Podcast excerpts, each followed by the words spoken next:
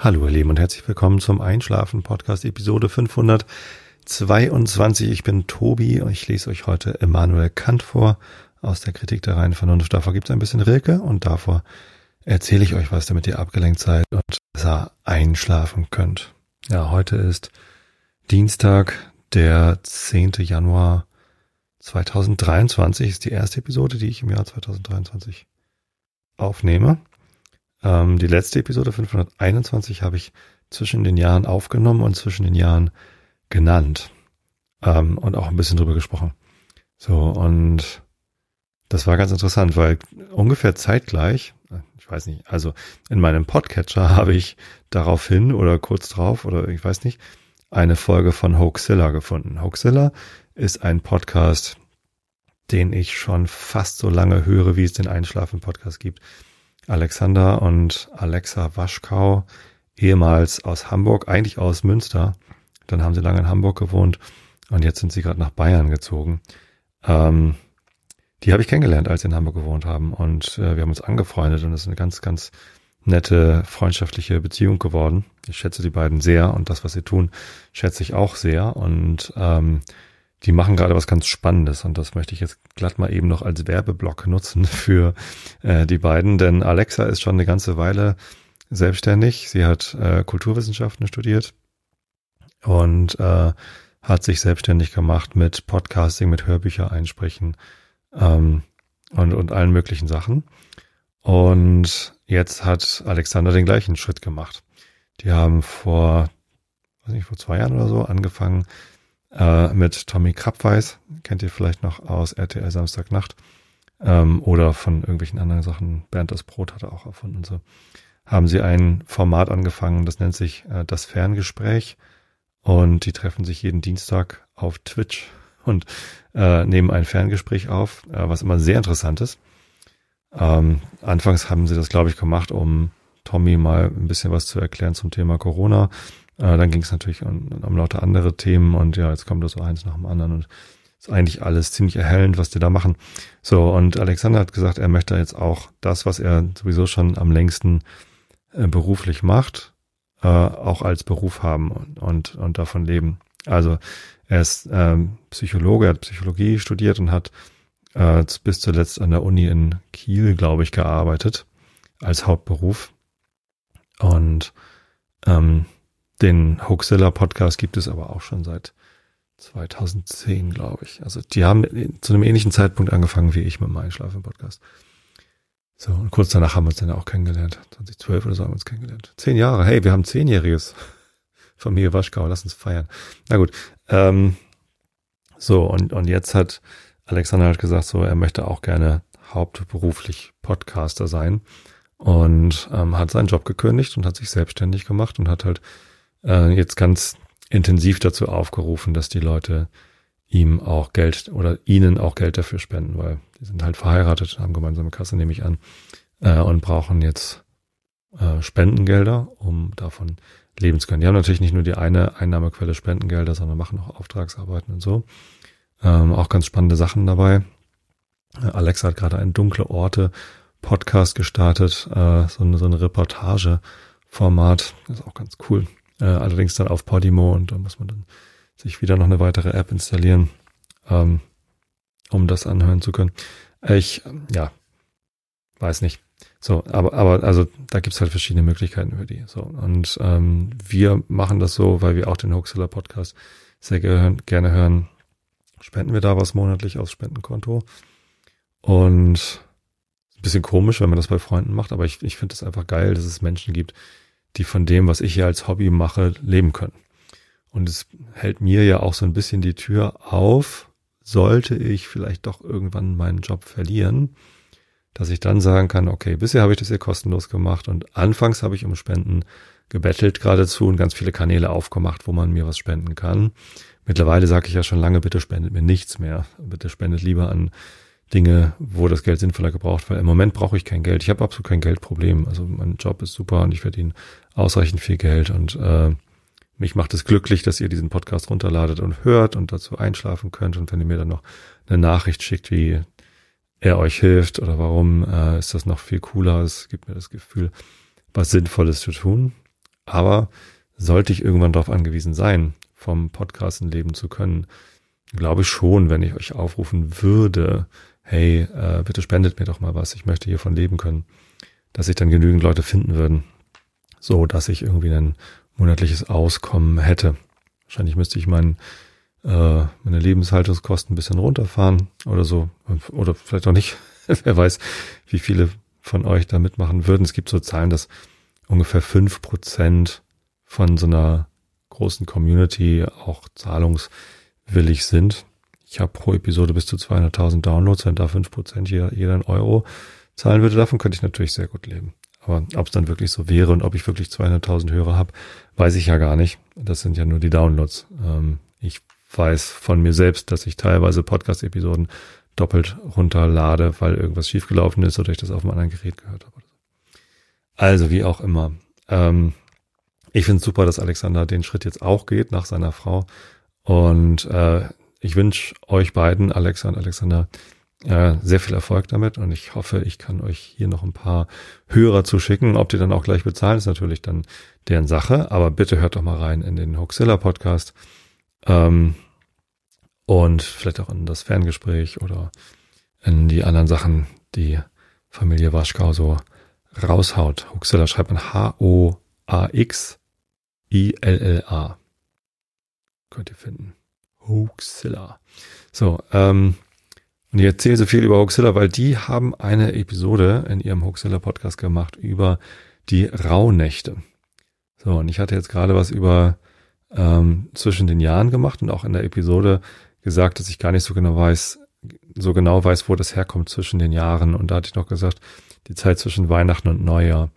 Ähm, und jetzt habe ich gelernt, auch hat mir auch jemand von euch zugeschrieben, Dankeschön, dass das zusammenhängt mit den Rauhnächten und dass die Rauhnächte eigentlich bis zum Dreikönigstag am 6. Januar gehen. So, ähm, und das fand ich ganz spannend. So, und dann habe ich äh, die Hoaxilla-Folge angehört und da gibt's richtig viel zu lernen zum Thema Rauhnächte. Äh, erstens nämlich, äh, dass das gar nicht sicher ist, von wann bis wann das geht, weil das eine Tradition ist, die über viele Jahre entstanden ist und da gibt es halt verschiedene Interpretationen, meistens von Weihnachten oder äh, Heiligabend bis zum Dreikönigstag, aber da gibt es eben auch andere Formate. Und was es da alles für Mythen, Aberglauben und, und sonstige Geschichten drum gibt.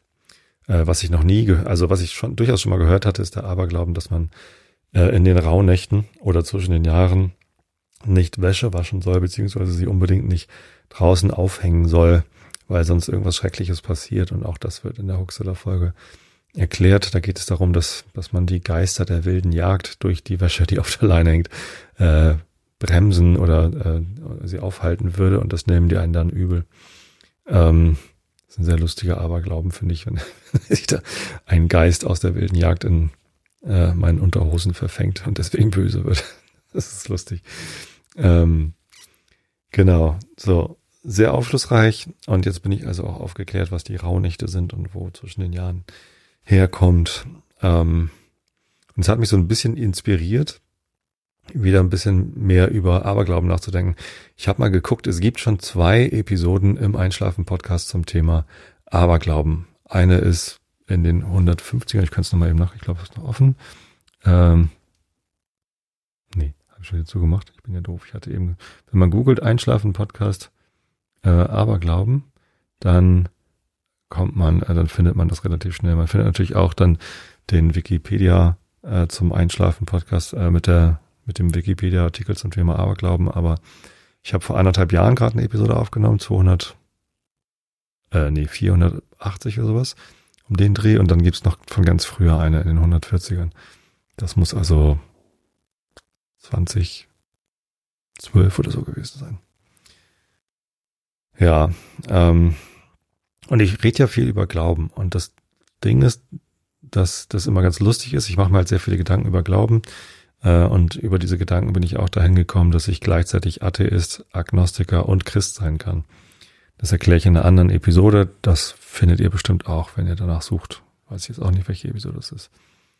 Ähm, genauso spannend ist aber die Frage, was ist eigentlich mein Aberglauben?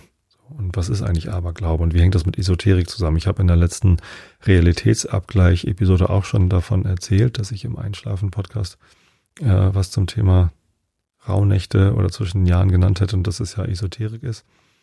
Ähm, wie hängt eigentlich Esoterik mit Aberglauben zusammen? Das ist jetzt ein Thema, auf das ich mich überhaupt nicht vorbereitet habe und wo ich jetzt wirklich äh, einfach so reinstolpere und ähm, verzeiht es mir, wenn ich euch jetzt hier irgendwas erzähle, wo ich morgen schon nicht mehr zustehe. Aber das sind so meine Gedanken ganz pur und ungeschönt äh, zu diesem Thema und äh, nicht durchdacht und auch nicht vorbereitet. Ja, also Aberglauben ist, glaube ich, ein Begriff, also wenn ich mich recht entsinne, ich habe ja vor anderthalb Jahren gerade eine Episode dazu gemacht, äh, ist ein Kampfbegriff quasi von den Kirchen, also dem Glauben, äh, gegenüber Andersgläubigen. Also das, äh, das disqualifiziert quasi das Glauben an andere Dinge als das, was von der Kirche gepredigt wird. Ähm, und auf einer, auf einer einfacheren Ebene kann man aber auch sagen, Aberglauben sind Überzeugungen, die sich nicht, ähm, nicht nachweisen lassen. Ähm, sonst wäre es ja kein Glauben, sondern Wissen. Also sobald man ein, eine Vermutung nachweisen kann, ist es ja kein Glauben mehr, sondern ein, ein Wissen und Aberglauben. Sowas wie zum Beispiel, wenn eine schwarze Katze von links nach rechts über die Straße läuft, dann bringt es ein Unglück. Äh, oder wenn man äh, zwischen den Jahren Wäsche raushängt zum Trocknen, dann bringt es auch ganz großes Unglück. Ähm, das ist Aberglauben, weil das lässt, weil sich das nicht mit wissenschaftlichen Methoden nachweisen lässt. Ähm, teilweise ist Aberglauben auch ganz offensichtlicher äh, Unfug oder beziehungsweise nicht belegbar, weil es einfach keinen logischen Zusammenhang äh, dafür dafür geben kann. Trotzdem glauben Menschen daran. Und dann sagt man, es ist Aberglauben, weil es eben nicht einer Religion zugehörig ist, sondern so ein bisschen für sich steht.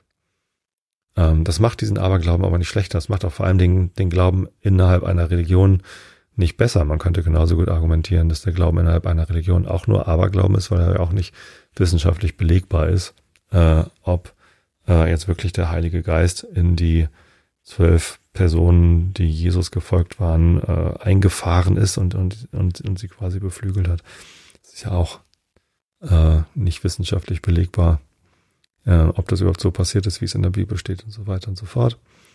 Ähm, trotzdem nennt das niemand Aberglauben, außer die ganz hardcore äh, Glaubenskritiker. So. Und beides aber, sowohl Aberglauben als auch Glauben, ähm, also kirchlich organisierter Glauben, kann ja hilfreich sein.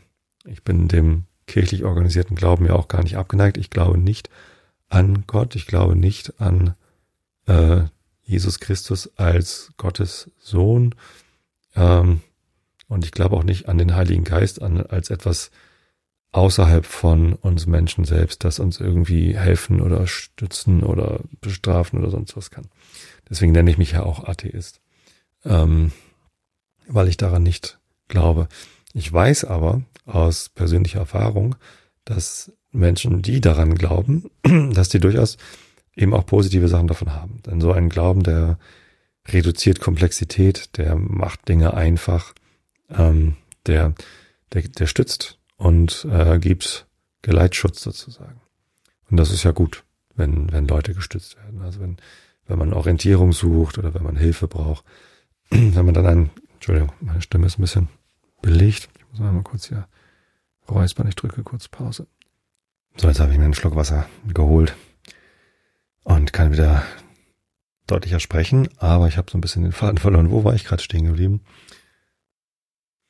Ach so, ja, Glauben kann durchaus nützlich sein. So, gleichzeitig kann Glauben natürlich auch schädlich sein, indem man äh, sein Verhalten an den Aberglauben anpasst und, und dieses das angepasste Verhalten dann zum Nachteil ist. Also wenn man zum Beispiel frische Unterhosen braucht und es ist aber gerade zwischen den Jahren und man will nicht waschen, weil man dem Aberglauben verfallen ist, dass man großes Unglück erfährt, wenn man äh, Wäsche aufhängt zwischen den Jahren, da hat man keine frischen Unterhosen. Ist jetzt vielleicht nicht so schlimm, mal eine Weile, ähm, aber unangenehm auf jeden Fall. Sondern gibt es ja auch Aberglauben, die äh, deutlich größeres Ungemach mit sich führen als dreckige Unterhosen. Und ähm, da wird es dann eben schwierig. Ja, und dann gibt's ja noch den Begriff der Esoterik. Ich habe ja auch die Rauhnächte in einen Topf mit Esoterik geworfen. Das ist vielleicht nicht ganz korrekt, weil Rauhnächte eher eine Art von Aber Aberglauben aus einer Tradition sind, so Mystik vielleicht so. Und ich glaube, Esoterik ist eher ein Begriff für the New Age, was so in den 60ern, 70ern entstanden ist, äh, New Age-Geschichten, ähm, die daraus so ein Heilsversprechen machen. Aus, am Ende würde ich das auch unter Aberglauben einkategorisieren. Ähm, aber ja, sowas wie Homöopathie und, und Heilpraktiker will ich jetzt nicht alle über einen Kamm scheren. Ich weiß ganz genau, dass es auch Heilpraktiker gibt, die äh, einen sehr guten Job darin machen, den Leuten zuzuhören, ihnen Aufmerksamkeit zu spenden und, und dadurch irgendwie Positives bewirken. Ähm, aber letztendlich ähm, von alternativer Medizin zu sprechen, finde ich ähm, äußerst schwierig, weil es erstens die, die richtige ähm, evidenzbasierte Medizin äh, in ein merkwürdiges Licht rückt ähm, und, und dann ja eben auch zu, zu ganz großem Ungemach führen kann, wenn sich Leute auf sogenannte alternative Medizin verlassen, obwohl sie eigentlich äh, richtige Medizin bräuchten. So, und da fängt Aberglauben, Schrägstrich Esoterik, Schrägstrich ähm, Mystik dann eben an, wirklich gefährlich bis hin zu tödlich zu werden. Ähm, und ich weiß es nicht. Also wie passt Aberglaube und Esoterik zusammen? Ähm, ist Esoterik vielleicht eine ansatzweise institutionalisierte Aberglaubensrichtung? Also wurde vielleicht das Christentum anfangs auch äh, so betrachtet, wie wir heute Esoterik betrachten, halt eine neue Glaubensrichtung, eine neue Glaubensausrichtungsrichtung, die irgendwie damals noch ganz neu und wenig verbreitet war und schräg angesehen, verfolgt teilweise. Ähm, und äh, so wie wir das heute mit, mit Esoterik tun. Ähm, ich glaube, dass Esoterik versucht, einen deutlich härteren Einfluss auf das Leben ihrer Anhänger zu haben, als das, das Christentum tut. Das Christentum verlangt von den Anhängern auch einiges ab, äh, was im Wesentlichen auf Rituale und Verhaltensweisen angeht. Ähm, und ja, es gibt auch christliche Prägungen, die einen von, von tatsächlicher Medizin abhalten. Also da gibt's ja auch, ja, man sagt dann Sekten innerhalb des Christentums. Ist auch ein schwieriger Begriff, Sekte und, und Kirche, wo es da die genaue Trennlinie hängt, hängt das nur von der Größe ab oder was genau? Also das verschwimmt dann relativ schnell irgendwie. Und letztendlich könnte man es ja auch einfach zusammenfassen unter dem Überbegriff äh, Glauben und ähm, und sich dann die Frage stellen, dieser konkrete Glauben, den ich hier vor mir habe, ist das einer, der irgendwie harmlos ist? Äh, also schadet er mir oder nicht? Ist das einer, der hilfreich ist? Also bringt, bringt er mir Positives oder nicht? Ähm, ist es einer, mit dem ich mich selbst identifizieren kann? Das ist ja auch mal so eine Frage. Ähm, ja, und, und finde ich darin das, was ich suche? Das ist ja auch häufig irgendwie ein Grund für Glauben, dass man etwas sucht. Für viele Menschen ist Glauben ja auch eher eine Sache der Tradition innerhalb einer Familie. Also wie bin ich denn aufgewachsen? Deswegen nenne ich mich ja Christ, weil ich halt christlich aufgewachsen bin und mein gesamtes Wertesystem daher rührt, dass meine Eltern äh, sehr christlich sind, beziehungsweise waren im Fall von meinem Vater äh, und mich eben so erzogen haben. Ich weiß, dass ich dieses Wertegefüge auch genauso gut anders hätte erreichen können, aber ich habe es halt über das Christentum erreichen, erreicht und deswegen nenne ich mich Christ. Äh, jetzt muss ich nur noch irgendwann im Laufe dieser Episode erklären, warum ich mich Agnostiker nenne. Ähm, dann habe ich das, diese, diese drei, diese Dreifaltigkeit auch abgearbeitet. Ähm, ja, will ich eigentlich warnen vor Esoterik? Also, ich kann mit Esoterik nichts anfangen. Ich kann ja auch mit dem kirchlichen Glauben nicht wirklich viel anfangen. Wobei ich da immer noch, also ich gehe ja gerne in die Kirche, um mich inspirieren zu lassen. Und ich beschäftige mich dann gerne mit dem, was Pastoren sagen, weil ich es interessant finde, was Pastorinnen und Pastoren aus den Geschichten in der Bibel machen und ob ich daran irgendwie was finde oder nicht. Und auch wenn ich mich an dem reibe, was in der Kirche gesagt wird, sehe ich das immer noch als äh, Zugewinn für mich, weil es eine Reibung ist, die mich ja bereichert. Ich äh, weiß dann, wovon ich mich abgrenzen will. Und das ist ja gut für mich. So, deswegen mache ich auch das ganz gerne. Ähm, äh, genau. Und das ist, glaube ich, auch eine ganz gute Handreichung für Umgang mit, mit jeglichem Glauben. Sobald ich äh, mir bewusst bin, dies ist ein Glaubenskonstrukt und nicht wissenschaftlich belegbar und also wahrscheinlich falsch, aber ja vielleicht hilfreich. Also nicht alles, was falsch ist, muss ja gleich schlecht sein. Kann ja auch Sachen geben, die sind falsch, aber, aber hilfreich. Und ähm, das ist ja meistens auch sehr persönlich und individuell zu betrachten, was ist denn jetzt eigentlich hilfreich für, für meine Frage oder meine persönliche Situation. So, ähm, und wenn ich mir bewusst bin, es, es handelt sich hier um Glauben äh, und nicht um Wissen, und dann kann ich selber betrachten, hilft mir dieses, diese Erkenntnis, die mir dieses, dieser Glauben vermitteln will, oder diese Handlungsanweisung, die mir dort äh, gegeben wird, hilft mir das, ein Problem zu lösen und äh, bin ich mir bewusst, dass das jetzt nicht unbedingt rational zu begründen ist und oder wissenschaftlich zu belegen ist, was ich da mache, hilft es mir vielleicht trotzdem und ist es, ist es ungefährlich genug. Also belatschere ich damit keinen anderen Menschen oder benachteilige ich damit andere Menschen. Das ist für mich so ein Faktor, der ist dann irgendwie ganz wichtig. Gerade bei solchen Sachen äh, auch kann das ja schnell nach hinten losgehen, bei, bei Religionen insbesondere, aber auch bei, bei Esoterik. Ähm, kann ich davon irgendwelchen Schaden nehmen und ja, kann, oder kann die Umwelt davon irgendwelchen Schaden nehmen, wenn ich, wenn ich dieser Glaube, wenn ich diesen Glauben jetzt gerade versuche zu verfolgen. Genau, und dann, dann kann sicherlich auch ähm, Aberglauben hilfreich sein. Ich selber, ich habe es ja auch schon mal erwähnt im Einschlafen-Podcast, dass ich durchaus ein äh, numerisch geprägter Mensch bin. Also wenn ich irgendwo eine 42 sehe, dann denke ich gleich, das ist gut, das ist die Antwort, das ist hilfreich. Und es gibt lauter so ja, mystisch belegte Zahlen wie die 23 zum Beispiel. 23 und 42 sind zwei ganz wunderbare Zahlen äh, aus der moderneren Mystik, die, äh, die bedeuten mir was. Und wenn ich sie sehe, dann, dann fühle ich mich wohl oder freue ich mich und das ist komplett irrational, ähm, überhaupt nicht wissenschaftlich belegbar, dass es irgendwas Gutes bedeutet. ähm, aber das ist eine, eine Art von Esoterik oder Mystik oder Aberglauben, äh, die mir dann ja hilft, weil es geht mir dann ja besser. Ich freue mich ja. Und ähm, ich kann das dann reflektieren, dass es natürlich Quatsch ist. Und wenn es aber trotzdem gut ist, dann, ja, warum denn eigentlich nicht? Ja, verlaufe ich mich ganz schön. Also der rote Faden dieser Episode ist nicht ganz stringent. Ähm, übrigens habe ich es auch ganz schön verpennt, diese Episode überhaupt zu, mir zu planen und aufzunehmen oder so. Das, wie gesagt, heute ist der 10. Januar. Heute erscheint auch die Episode. Es ist äh, jetzt ähm, 10 vor 9 und in 40 Minuten. Also normalerweise erscheinen die Episoden ja immer um 21.30 Uhr und in 40 Minuten ist das soweit, dann muss die Episode hier fertig geschnitten, produziert und, äh, und veröffentlicht sein. Das schaffe ich vermutlich auch noch.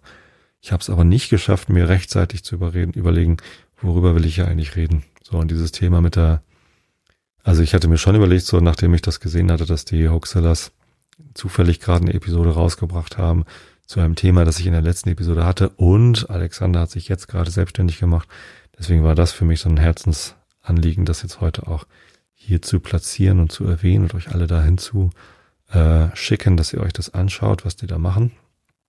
Ähm, viel mehr wusste ich aber nicht und ich, ich hatte gar nicht vor, jetzt ein längeres Thema zum, zu diesem Thema Aberglauben, Esoterik und, und Glauben zu machen. Es bot sich halt nur jetzt gerade irgendwie spontan an. Ich habe ja die, die Liste, diese Themenliste, äh, habe ich auch letztes Mal vorgelesen. In Discord. Wo ist denn mein Discord? Ich kann es ja nochmal eben hier aufmachen und daraus zitieren. Es gab heute noch einen neuen Themenvorschlag. Jetzt muss ich schon wieder DM Spam Filter Beta. Also Discord überrascht mich jeden Tag mit neuen Sachen, die sie wieder haben. Es wird weniger DM Spam angezeigt. Ich bekomme doch gar kein DM Spam. Neue DMs werden automatisch auf Spam gefiltert. Naja, mach halt. Ist mir jetzt auch egal. Datenschutztechnisch wahrscheinlich vollkommen.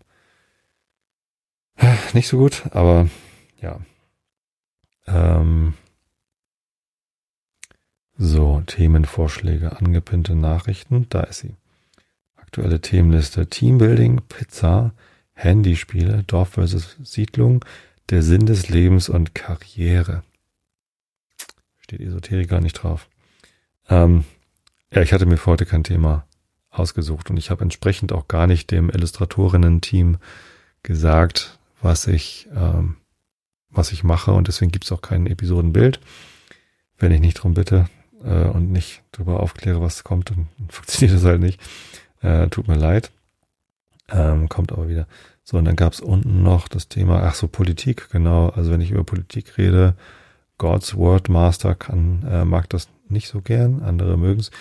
Ich habe ja mal mich über den Gutenberg beschwert, dass der seinen Doktortitel erschummelt hat und ich habe meinen Doktortitel echt gemacht danach. Und das ist ja, weiß ich nicht, bestimmt auch schon neun Jahre her oder so. Müsste man nachgucken, wann der, wann der Gutenberg-Skandal war. Ähm, und da habe ich Beschwerden, meine ersten Hörerinnen-Beschwerden bekommen aus Bayern, CSU-Wählern, die den Gutenberg total toll finden und die hatten sich dann ganz geär doll geärgert, dass ich über den herziehe, weil das doch so ein guter Mann sei. Und ähm, seitdem achte ich so ein bisschen drauf, dass Politik hier nicht so sehr vorkommt. Äh, hier ging es um die Episode Wahlen, die so gut zum Einschlafen funktioniert hat. Ich soll mehr über Wahlen erzählen und das ist ja auch gar nicht ähm, also die Ergebnisse von Wahlen sind natürlich politisch, aber ich fand bei der, also vor einem Jahr habe ich, glaube ich, erklärt, wie das Kommunalwahlsystem funktioniert. das hat mich selber so äh, überrascht, äh, dass das so komplex ist. Und sowas zu erklären, ist, glaube ich, wirklich politisch neutral äh, und, äh, und auch langweilig genug. Ja, wahrscheinlich war die Episode ganz gut. Was immer gut geht, ist Reisen. Genau. Ich bin jetzt aber gar nicht verreist, deswegen kann ich dazu gar nichts sagen. Nochmal kurz zurück zum Thema äh, roten Faden aufgreifen, Finanzierung. Ähm, Im Discord wurde auch wieder aufgebracht, dass ich mal gesagt habe, wenn ich zwei Millionen Euro hätte, dann könnte ich meinen Job an Nagel hängen und äh, viel mehr podcasten. Ja, das stimmt, das habe ich mal gesagt. Ich glaube, vor, vor zehn Jahren, als ich den Pappkameraden-Podcast gestartet habe, das war ja mein erster Spin-off-Podcast, weil ich im Einschlafen-Podcast ja nur Monolog machen möchte. Ich hatte mal irgendwie Gastsprecherinnen hier. Das waren alles drei Frauen. Eine Hörerin, ein, äh, ein, äh, hier Annik Rubens vom Sprachlos in München Podcast und meine Mama hatte ich hier zu Gast. So, und irgendwie hatte ich dann von einigen gehört, so dass das ja zum Einschlafen dann nicht so geeignet ist. Und das ist ja auch richtig. Äh, zum Einschlafen braucht man Rituale und Vertrautheit und Intimität. Und das funktioniert dann nur mit Stimmen, die man dann schon kennt. Ähm, meine Stimme kennt ihr und wenn jetzt hier noch eine Gastsprecherstimme, Sprecherinnenstimme wäre, dann äh, wäre das eine ein unbotmäßiges Eindringen in eure Intimsphäre zum Schlafen gehen. So, dann habe ich den äh, Popcorn-Podcast gestartet und da hatte ich so, ich glaube, als ich den gestartet habe, sogar ganz scherzhaft gesagt, dass dieser gesamte Podcast ist eigentlich ein Crowdfunding für meine Selbstständigkeit. Wo habe ich eigentlich vor zehn Jahren gearbeitet, dass ich das unbedingt wollte? Weiß ich gar nicht. Bei Xing, glaube ich. Da habe ich gerade, bin ich gerade von äh, als ich den Podcast angefangen habe, war ich noch bei Comedia. Danach war ich zwei Jahre bei Xing. Wahrscheinlich war ich gerade bei Xing, als ich das dann äh, die Idee hatte. Da wollte ich gar nicht so unbedingt weg. Äh, Xing war ein ganz netter Laden. So, ähm, zumindest habe ich gedacht, wenn ich zwei Millionen Euro hätte, dann könnte ich meinen Lebenstraum erfüllen, eine Kneipe errichten oder kaufen hier in der Nähe, wo ich dann Kneipier drin bin, äh, Pizza backen kann Damals wusste ich noch gar nicht, dass ich den Pizzateig aus Sauerteig selbst herstellen würde, aber ja, passt total gut rein. Und dann in dieser Kneipe abends irgendwie mit Christian Musik machen und so. Ist natürlich total absurd romantischer Traum gewesen, weil das Gastrogewerbe ja doch eher ein hartes Brot ist und das ganz schwer ist, damit Geld zu verdienen oder sich zu etablieren. Ähm, aber Träume sind ja auch nicht dazu da, um realistisch zu sein. Ähm, und mit zwei Millionen hätte ich vielleicht genug Startkapital gehabt, um zu sagen, vielleicht ist es gar nicht so wichtig, dass ich davon gleich leben kann.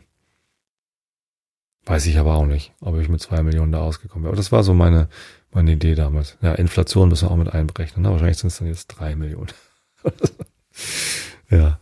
Ähm, und die Idee verfolge ich natürlich im Moment nicht mehr. Also ähm, alle, die jetzt diese Episoden finde, wo ich dieses Projekt beschreibe. Ähm, ich habe ja damals sogar spendenwillige Menschen gesammelt und dann konnten die mir E-Mails schreiben, mit wie viel Geld sie da sich beteiligen würden. Und ich habe dann gesagt, sobald ich bei zwei Millionen bin, sage ich euch Bescheid und dann müsst ihr es wirklich hier reinwerfen und dann geht's los. Ähm, ich glaube, ich bin bis 2000 Euro oder so gekommen, was natürlich schon erstaunlich äh, viel Geld ist, aber von 2000 Euro einmalig, also monatlich wäre schon okay, äh, einmalig könnte ich daher nicht leben. Nee, nicht besonders lange.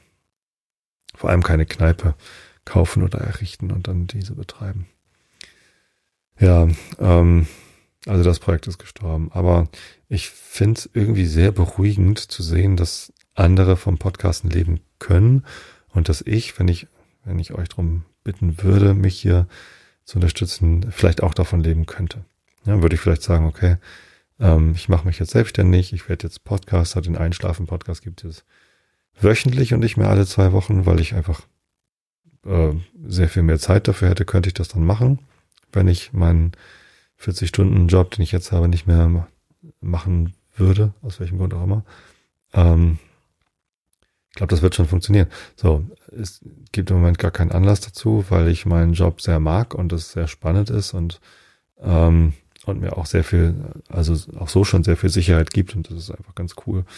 Gibt da im Moment keinen Grund, äh, direkt was dran zu ändern. Sollte sich aber irgendwann mal was ändern, habe ich immer noch dieses, dieses Podcasten und selbstständig machen in der Hinterhand und ich kann mich irgendwie darauf verlassen, dass es doch eine erkleckliche Anzahl an Hörern gibt, die, die mich unterstützen würden.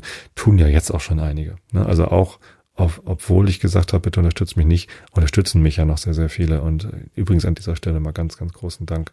Ich habe jetzt gerade wieder meine Steuererklärung vorbereitet und geguckt, was ich dann im Jahr 2022 an Spenden bekommen habe.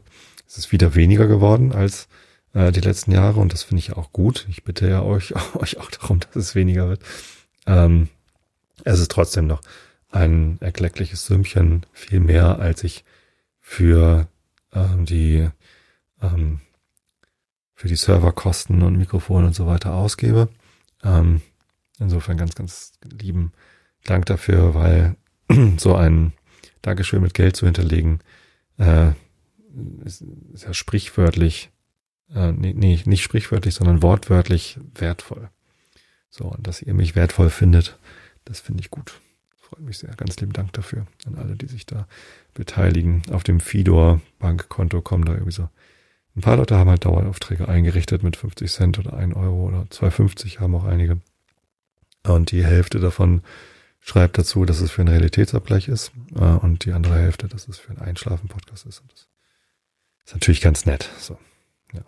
Als selbstständiger Podcaster könnte ich natürlich dann noch überlegen, ob ich entweder noch mehr Formate mache oder ob ich einfach noch viel mehr erleben möchte. Also ich könnte ja Reisen machen, die müssen ja nicht alle besonders teuer oder aufwendig sein, aber ich könnte dann äh, vielleicht so deutsche Städte bereisen oder Wanderungen in Norddeutschland machen und dann von diesen Reisen berichten, denn Reiseberichte funktionieren immer besonders gut. Ja, ich bin überhaupt nicht abgeneigt. Also diese Idee, mich selbstständig zu machen, so wie der Alexander und die Alexa das machen. Ähm, ich finde das toll. Ich, ich bewundere, dass sie das tun und ich glaube, das wäre auch was für mich. Es gibt ja auch Leute, die sagen, das Hobby zum Beruf zu machen ist vielleicht ähm, ist das Hobby dann gar nicht mehr so lustig, wenn es der Beruf ist. Und dann gefällt es einem gar nicht mehr und dann wird es eine große Katastrophe. Ähm, ich glaube, beim Podcasten ähm, kann ich das ausschließen, weil also das mache ich jetzt schon so lange und auch so intensiv und auch mit so vielen Formaten schon ausprobiert, dass ich schon weiß, dass mich das natürlich manchmal nervt, ähm, aber dass ich trotzdem genügend Atem habe, das durchzuhalten und auch ganz viel Freude daran zu finden. So und das ähm, glaube ich nicht, dass ich, wenn ich das jetzt hauptberuflich machen würde, dass es mich dann äh, nur noch nerven würde. Weiterhin irgendwie eine schöne Tätigkeit und äh, das drumherum mit dem Feedback, was ich bekomme, so das ist ja alles super und das wird ja auch wahrscheinlich so bleiben. Ja. Genau, deswegen wie gesagt, ich schließe das nicht aus. Nur aktuell ist das kein konkreter Plan und noch kommt der Aufruf nicht, äh, dass ich ähm, eure finanzielle Unterstützung für eine mögliche Selbstständigkeit brauche. Genau.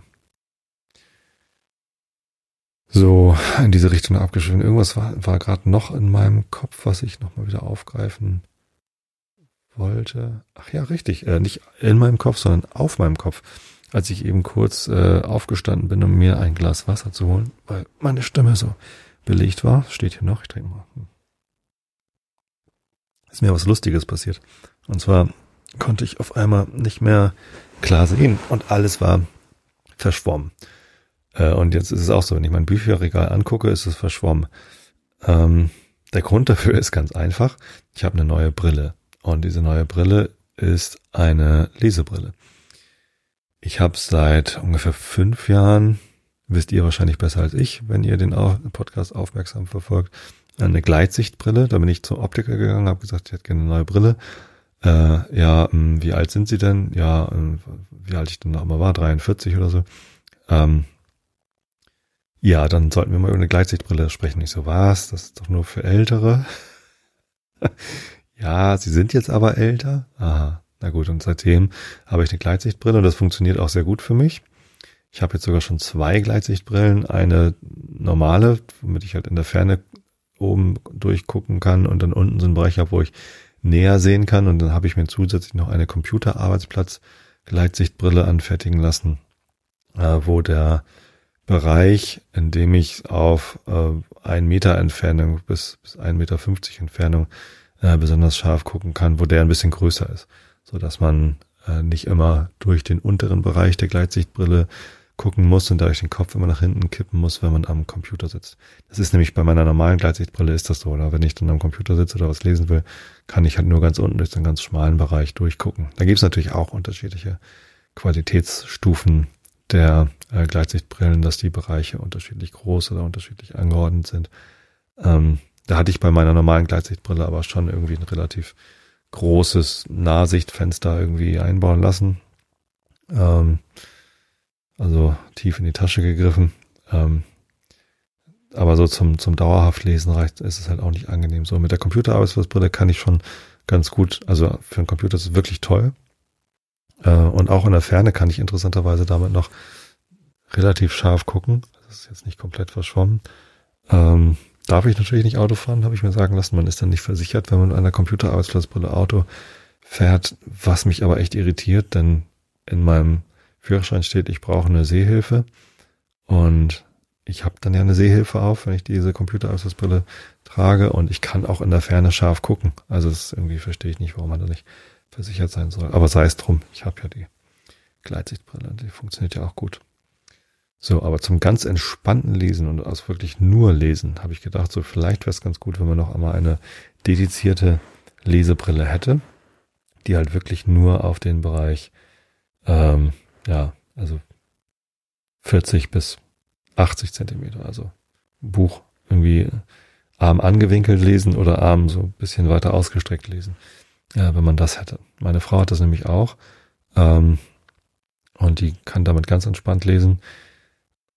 Ja, dann bin ich zum Optiker gegangen, habe gesagt, ich hätte gerne eine Lesebrille und dann, ja, habe ich jetzt eine Einstärken Lesebrille bekommen und das ist toll. Also äh, alles, was, was näher ist als 20 Zentimeter, kann ich durch dank meiner Kurzsichtigkeit sowieso sehen, wenn ich über die Brille rüber schiele, aber so dicht halte ich auch eigentlich kein Buch.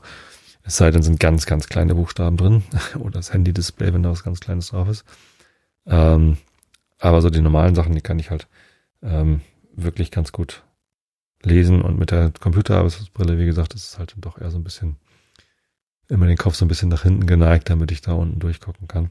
Und jetzt mit der Lesebrille, das ist fantastisch. Also da kann ich den Kopf halten, wie ich will, ganz entspannt und ich kann ähm, ja, kann sehr gut lesen, aber ich kann halt in der Ferne nicht mehr gucken. So, jetzt habe ich mir zum Einschlafen Podcast aufnehmen wo ich dann ja auch nachher Kant vorlese, habe ich mir die Lesebrille aufgesetzt und ich schlage hier Kant auf.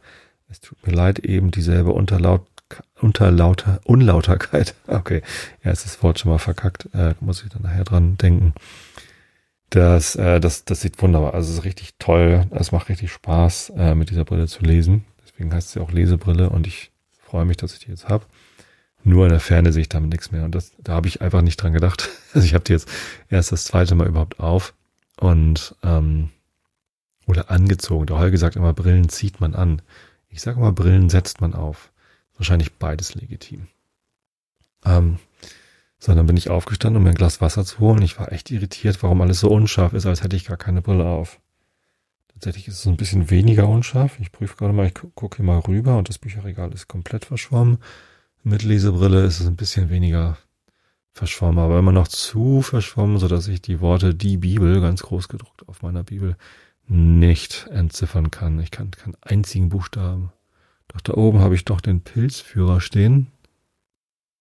Zum Pilze sammeln, Pilze identifizieren. Braucht kein Mensch eigentlich, weil ich sammle immer nur die Pilze, die ich hundertprozentig selbst identifizieren kann.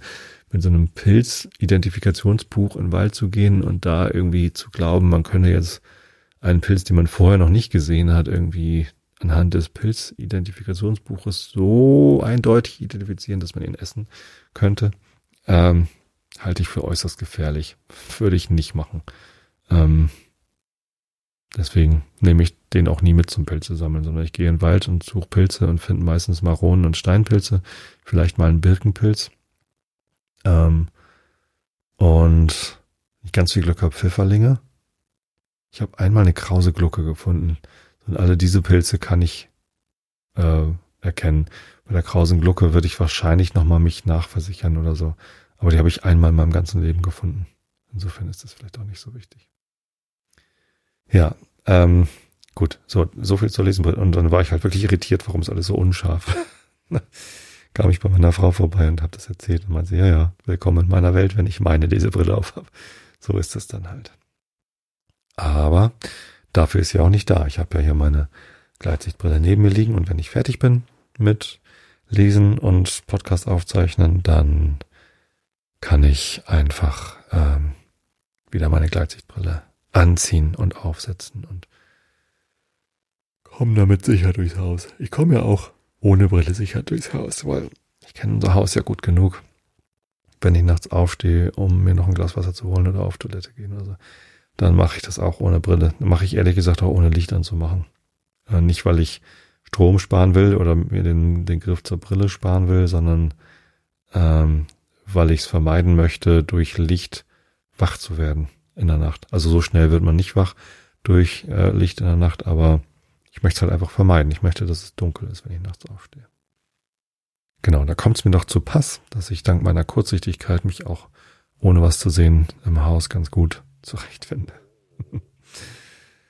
ja, so. Ist das Aberglauben? Hm. Komme ich wieder zurück zum Thema? Habe ich irgendwie noch ein anderes? Was habe ich denn so für Aberglauben? Was, was ich selbst als Aberglauben, also Zahlen hatte ich schon genannt. Äh, beim Fußball, also als Fan, als Fußballfan hat man ja auch häufig Aberglauben und ich, ich merke das schon, wenn ich äh, eine bestimmte Klamotte anziehe, also ein Trikot oder so, ins Stadion gehe und wir gewinnen, äh, dann ziehe ich dieses Trikot beim nächsten Heimspiel garantiert wieder an. So, weil ich denke, oh, das muss ja Glück gebracht haben. ich habe mal geglaubt, also beziehungsweise ich habe mir mal eingeredet zu glauben, dass wenn ich St. Pauli spiele von zu Hause aus auf äh, im Fernsehen schaue, auf diesem Bezahlfernsehen, was ich äh, wirklich nicht toll finde, weil es ein Bezahlfernsehen ist, wo ich dafür bezahle, dass ich Werbung gucken kann. Verschiedene Geldströme hatten wir heute schon, Finanzierungsmodelle.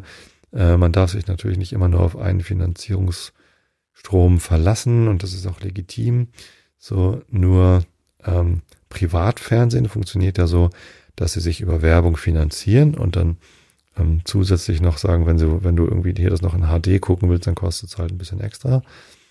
Ähm, aber dieses Bezahl Fußballfernsehen, und ihr wisst schon, welches ich meine, dann äh, da, da, da bezahlt man monatlich 30 Euro.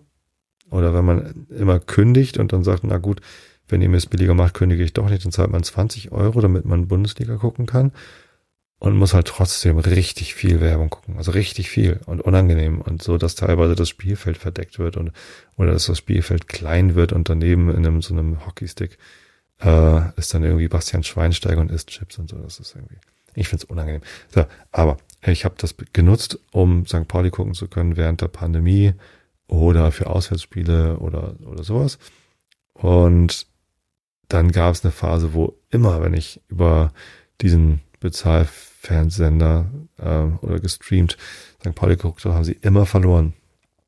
Ähm, und wenn ich im Stadion war, haben sie nicht verloren. Und das, das war wirklich so eine äh, Korrelation, die war ganz, ganz auffällig.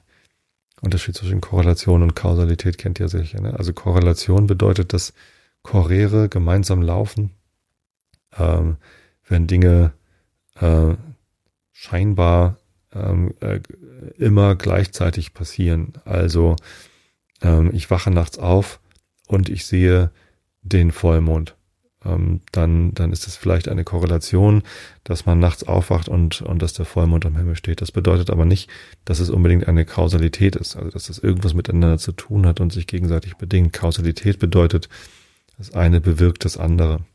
So, und viele Menschen glauben, dass äh, der Vollmond bewirkt, dass man nicht gut schlafen kann. Das stimmt ja genau dann, wenn man keinen Vorhang hat und das Fenster genau so ist, dass einem der Vollmond irgendwie ins Zimmer scheinen kann und das dann ganz hell ist. Denn Helligkeit, da gibt es tatsächlich eine Kausalität. Bei Helligkeit äh, schläft man schlechter als äh, in Dunkelheit. Ähm, deswegen ja auch mein, meine Bestreben gegen Lichtverschmutzung. So. Aber wenn man eine, einen Vorhang hat und das Zimmer dunkel ist, dann ist eigentlich egal, ob draußen Vollmond ist oder nicht. So, es fällt einem halt nur dann wahrscheinlich häufiger auf. Wenn man nachts aufwacht und rausguckt und da ist ein Vollmond, dann, dann fällt es einem auf. Und wenn man nachts aufwacht und man guckt raus und da ist kein Vollmond, dann fällt es einem nicht auf. Und dann beachtet man nur die Fälle, in denen einem das aufgefallen ist und dann hält man diese Korrelation für eine Kausalität. Hm. Eigentlich ist es sogar nur dann eine Korrelation, wenn man jedes Mal, wenn man aufwacht, dann auch den Vollmond sieht. So genau genommen. So, und es gab eine ganz starke Korrelation von St. Pauli verliert, wenn ich über diesen Streaming-Bezahldienst äh, St. Pauli von zu Hause aus gucke. Und ich habe dann, dann wirklich geglaubt. Ich habe dann gedacht, wenn ich jetzt das nicht einschalte, dann verlieren sie vielleicht nicht. Und das, kann, natürlich auch ab und zu passiert. Äh, und da war ganz viel Aberglauben dabei. Und das war mir natürlich bewusst. So, und ich habe aber diesen Aberglauben bewusst eingesetzt und genutzt, um mein eigenes Konsumverhalten anzupassen. Also es war ein sehr hilfreicher Aberglauben, weil ich es erstens halt genossen habe. Also ich, auch wenn St. Pauli verliert, ist das ja mein Verein und ich bin glücklich, dass ich Fan bin und ich genieße das, wenn, wenn die spielen.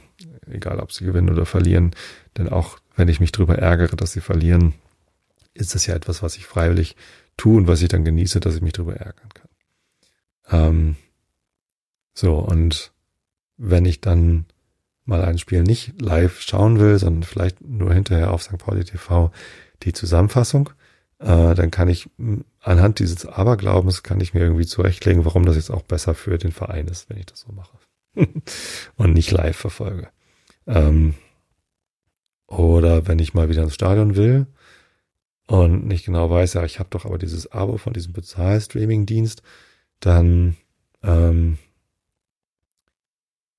äh, habe ich äh, anhand dieses Aberglaubens eine Ausrede, warum ich dann trotzdem auch nochmal wieder Geld für eine Karte ausgebe, um ins Stadion zu gehen. So, und so kann ich Aberglauben dann wieder positiv nutzen. Und das war eine Sache, da, da, da war, also ich habe es ja offenbar nicht wirklich geglaubt. Ne? Und Aberglauben ist ja doch eher, wenn man es dann wirklich glaubt und nicht, wenn man sich eigentlich bewusst ist, dass es nur ein Glauben ist und dass es ja gar nicht stimmt. Oder? Hm. Na gut, was habe ich denn noch für Aberglauben, auf den ich gerne reinfalle?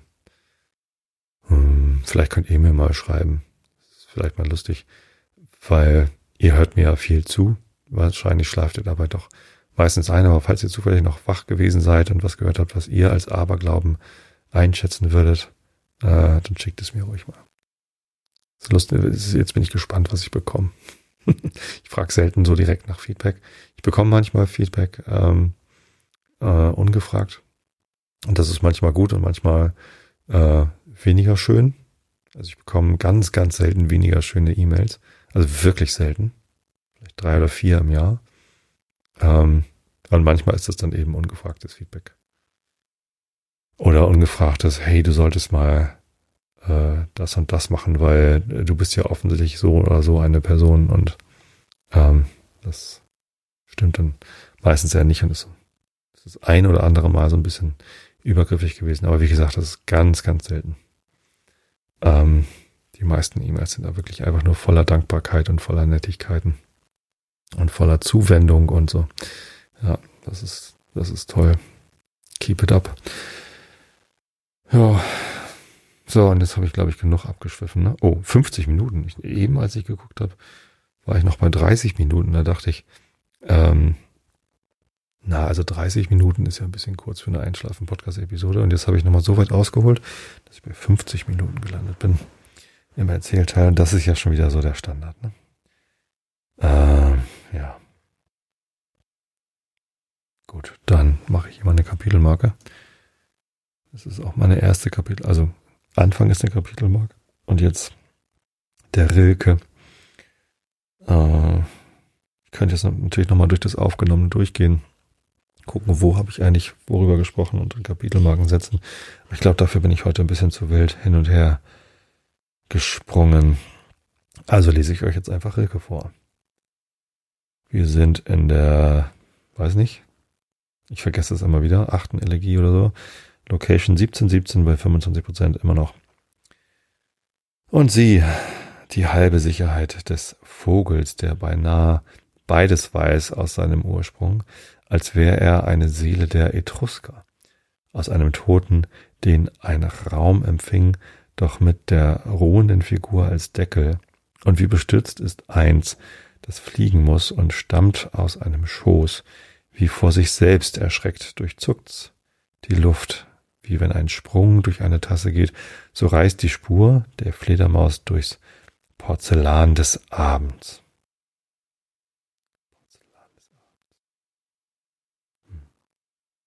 500, was habe ich gesagt? 22, ne? 21, 22.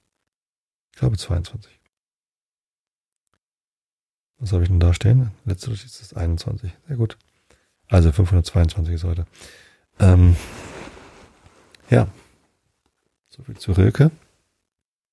Kommen wir zu Immanuel Kant, Kritik der reinen Vernunft, Band 2, Seite wo ist denn hier der Absatz? Achso, bis dahin hatte ich, glaube ich, gelesen. Seite B 777, Schnapszahl in der transzendentalen Methodenlehre, die Disziplin im polemischen Gebrauche, Augen zu und zugehört.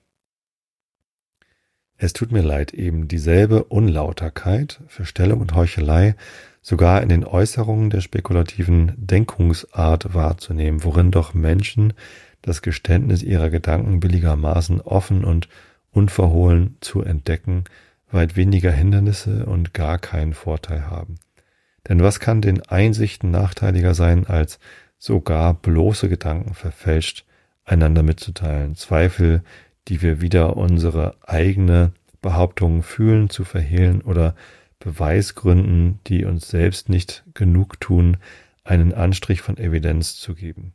Solange indessen bloß die Privateitelkeit diese geheimen Ränke anstiftet, welches in spekulativen Urteilen, die kein besonderes Interesse haben und nicht leicht einer apodiktischen Gewissheit fähig sind, gemeiniglich der Fall ist, so widersteht denn doch die Eitelkeit anderer mit öffentlicher Genehmigung und die Sachen kommen nicht zuletzt dahin, wo die lauteste Gesinnung und Aufrichtigkeit, obgleich weit früher sie hingebracht haben würde wo aber das gemeine Wesen dafür hält, dass spitzfindige Vernünftler mit nichts minderem umgehen, als die Grundweste der öffentlichen Wohlfahrt wanken zu machen, da scheint es nicht allein der Klugheit gemäß, sondern auch erlaubt und wohl gar rühmlich, der guten Sache eher durch Scheingründe zu Hilfe zu kommen, als den vermeintlichen Gegnern derselben auch nur den Vorteil zu lassen, unseren Ton zur Mäßigung einer bloß praktischen Überzeugung herabzustimmen und uns zu nötigen, den Mangel der spekulativen und apodiktischen Gewissheit zu gestehen. Indessen sollte ich, ich denken, dass sich mit der Absicht, eine gute Sache zu behaupten, in der Welt wohl nichts übler als Hinterlist, Verstellung und Betrug vereinigen lasse. Dass es in der Abwägung der Vernunftgründe einer bloßen Spekulation alles ehrlich zugehen müsse, ist wohl das wenigste, was man fordern kann. Könnte man aber auch nur auf dieses wenige sicher rechnen, so wäre der Streit der spekulativen Vernunft über die wichtigen Fragen von Gott, der Unsterblichkeit der Seele und der Freiheit entweder längst entschieden oder würde sehr bald zu Ende gebracht werden. So steht öfters die Lauterkeit der Gesinnung im umgekehrten Verhältnisse der Gutartigkeit der Sache selbst, und diese hat vielleicht mehr aufrichtige und redliche Gegner als Verteidiger. So. In diesem Sinne, ich wünsche euch alle ein gutes Jahr 2023, falls es noch vor euch liegt. Wenn ihr das jetzt erst hört, wenn es schon hinter euch liegt, hoffe ich, dass ihr ein gutes Jahr 2023 gehabt habt. Äh, falls ihr da noch gar nicht gelebt habt, weil es jetzt gerade, während ihr das hört, das Jahr 2050 ist. Ich habe keine Ahnung, wie lange diese Dateien im Internet verfügbar sein werden. Wahrscheinlich für immer, weil Spotify sie aufheben wird. Keine Ahnung. Äh, dann, ja, hört ihr hier quasi gerade die, die Vergangenheit faseln. Ähm, schöne Grüße in die Zukunft. Dieser Satz gilt allerdings auch für alle, die diese Episode jetzt gleich runterladen, weil jetzt ist ja gerade ähm, Dienstag, der 10. Januar 2023, 21 Uhr 21 muss mich jetzt so langsam beeilen, die Episode hochzuladen. Äh, und ihr hört es später. Also schöne Grüße in die Zukunft. Ähm, ich hoffe, ihr schlaft gut. Ich habe euch alle lieb. Bis zum nächsten Mal. Gute Nacht.